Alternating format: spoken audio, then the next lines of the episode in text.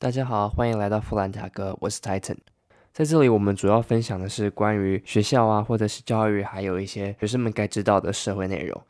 而我们第三季主要会是针对在申请国外学校或者是申请台湾大学这类型的内容做更多的琢磨。那如果说想要听听看有没有什么别的内容的话，也可以往我们前两季的做过的集数去翻找。那来进入主题吧。延续上次跟前一次的内容嘛，我们主要讲到的是申请学校的时间跟种类，然后还有你可以选择的学校以及怎么样去选学校。所以相信大家走到这一步来讲的话，就要开始准备去申请学校，正式的去写东西跟准备资料的部分。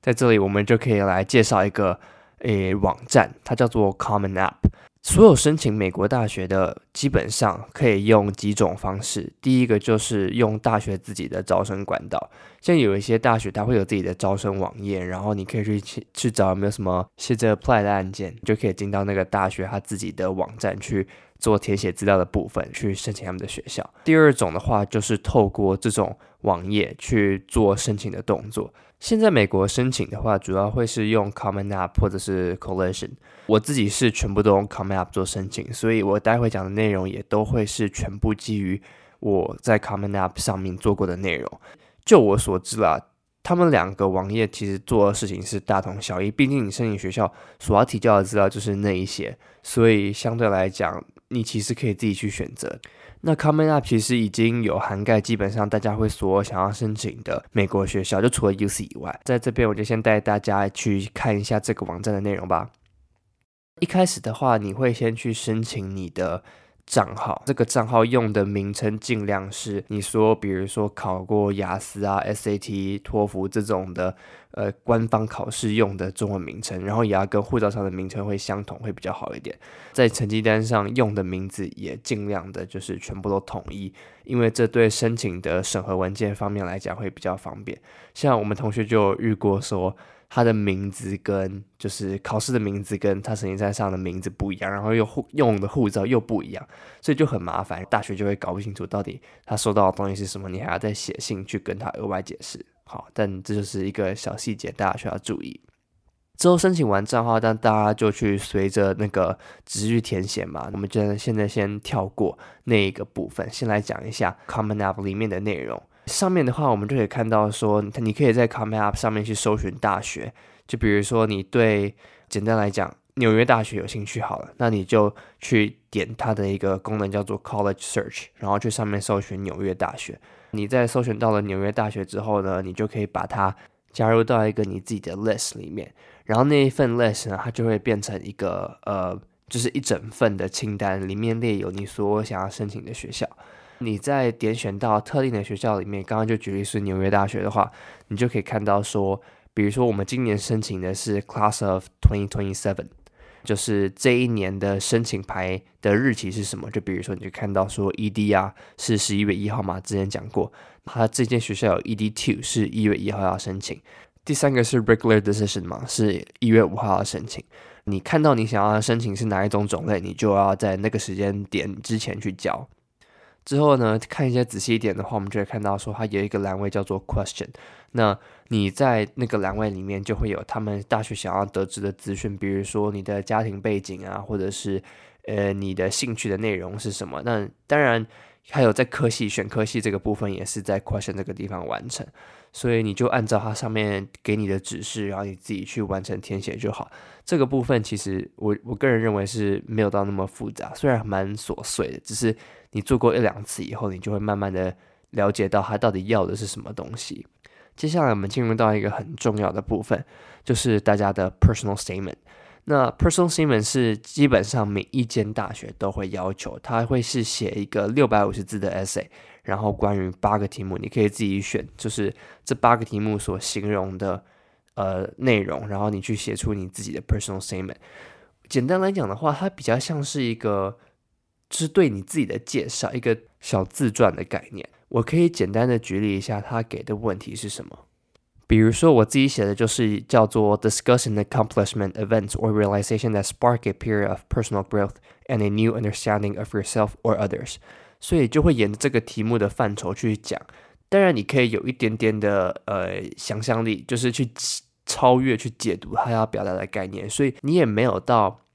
要很很死板的去咬住他那个题目给的主旨。他当然还有一题就是讲说，呃，share an essay on any topic of your choice，这代表说你可以写任何类型的主题，就是在他给的七个题目以外。你如果说有你很想要分享的东西，但是没有符合的话，你就可以选这个第八个。所以基本上来讲，我比较建议的做法是你先去想一个你自己想要分享的一件事，不管是你可能呃很有兴趣的一件事，或者是你的成长历程是怎么样啊，对你来讲你特别的人生经历是怎么样，再把这个故事去做延伸，然后去符合它题目所给的范畴。所以以这种做法的话，你就会比较好的去。扩张，说你想要讲到的内容有没有完整的讲到，然后给那个呃 admission 看的时候，他就会比较更了解你。那当然，你有几个方向是可以大家去思考，我这边也可以建议一下。就比如说，你可以去每天去写一些些小小的日记，或者是你就是每天列一点点的 bullet point，记录关于你今天有的想法，还有你发生的事情。那这样累积下来的话，你就会发现可能有一个转折点，然后是。对你人生有一个很大的启发之类的事件，你就可以把这个事件当做你写 essay 的题材。我相信大家一定就是人生嘛，你不可能发生的事情是一刹那之间就做改变，所以你要把你的人生故事浓缩在一个六百五十字的 essay 里面，就会是相对困难的一件事。只是透过这种小小的 bullet point、小小的列点的方法，我觉得可以让大家去整理自己的思绪，然后去。想说我自己是怎么成长到这个阶段，然后什么样的事情是对我来讲很重要，为什么是很重要的？这样子，他们就是审核的人看到的时候，他就会知道说你的个性是怎么样，有没有符合他们大学这样的人格特质，才是他们会比较想要看到的东西。之后另外一个部分就是你的 activities，在这一个 part，它包含了你做过的，比如说社团呐，你办过的活动。你可能你的兴趣、你喜爱的运动，或者是你参加校队之类，这些都可以放在 activity 这部分。activity 的话，它会要你去形容说你是什么时间做了这件事情，你持续了多久，你有没有一个 title，比如说你叫做 captain 或者是一个 founder，还有你在做这个的事情的时候的内容是什么，你的成就是什么。当然还有字数限制的部分，所以呢，你就要想办法的很精准去讲到你到底有什么样的成就。那还有下一个部分跟 activities，有些人可能会觉得有点像的部分是叫做 honors。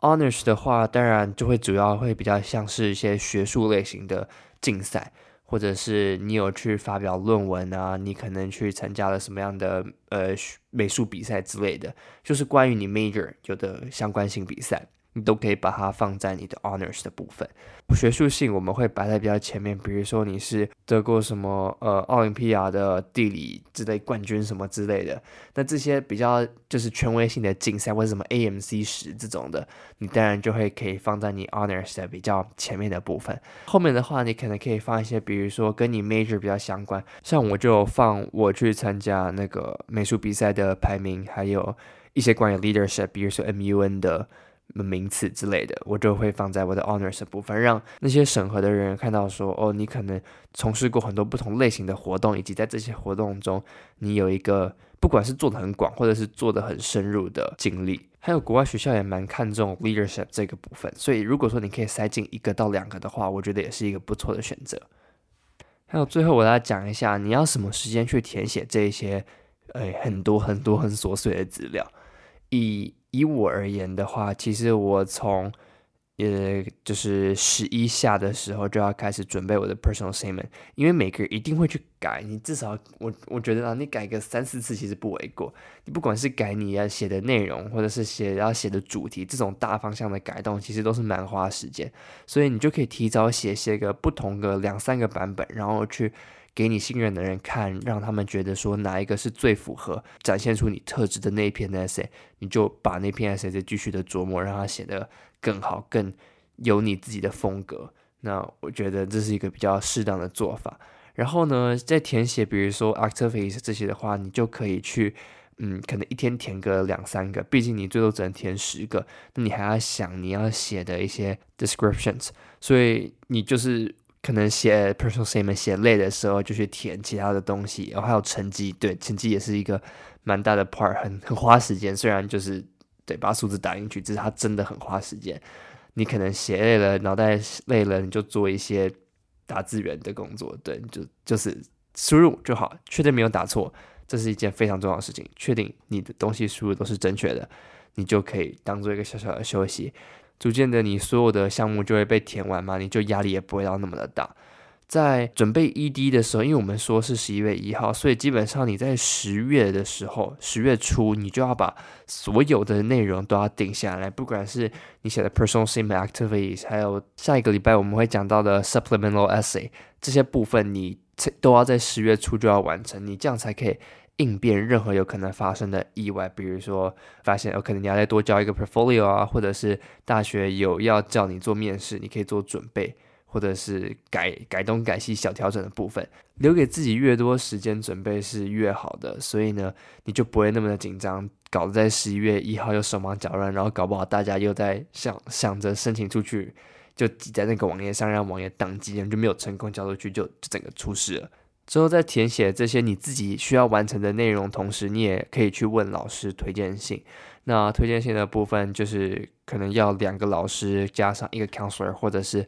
哎，就是看大学的要求啦，你就要符合他的要求。那但是我个人的建议是，你尽量选择两种不同科系，比如说一个是社会，一个是数学，然后再加上 counselor，这样会是一个比较好的配置。因为这种组合是基本上符合所有学校的内容。当然有些可能会要你有第三个，或是甚至说同学帮你写推荐信，这个比较少见的状况，就是你自己在想办法需要去解决。只是。一旦问到两个推荐信，你会比较好的处理。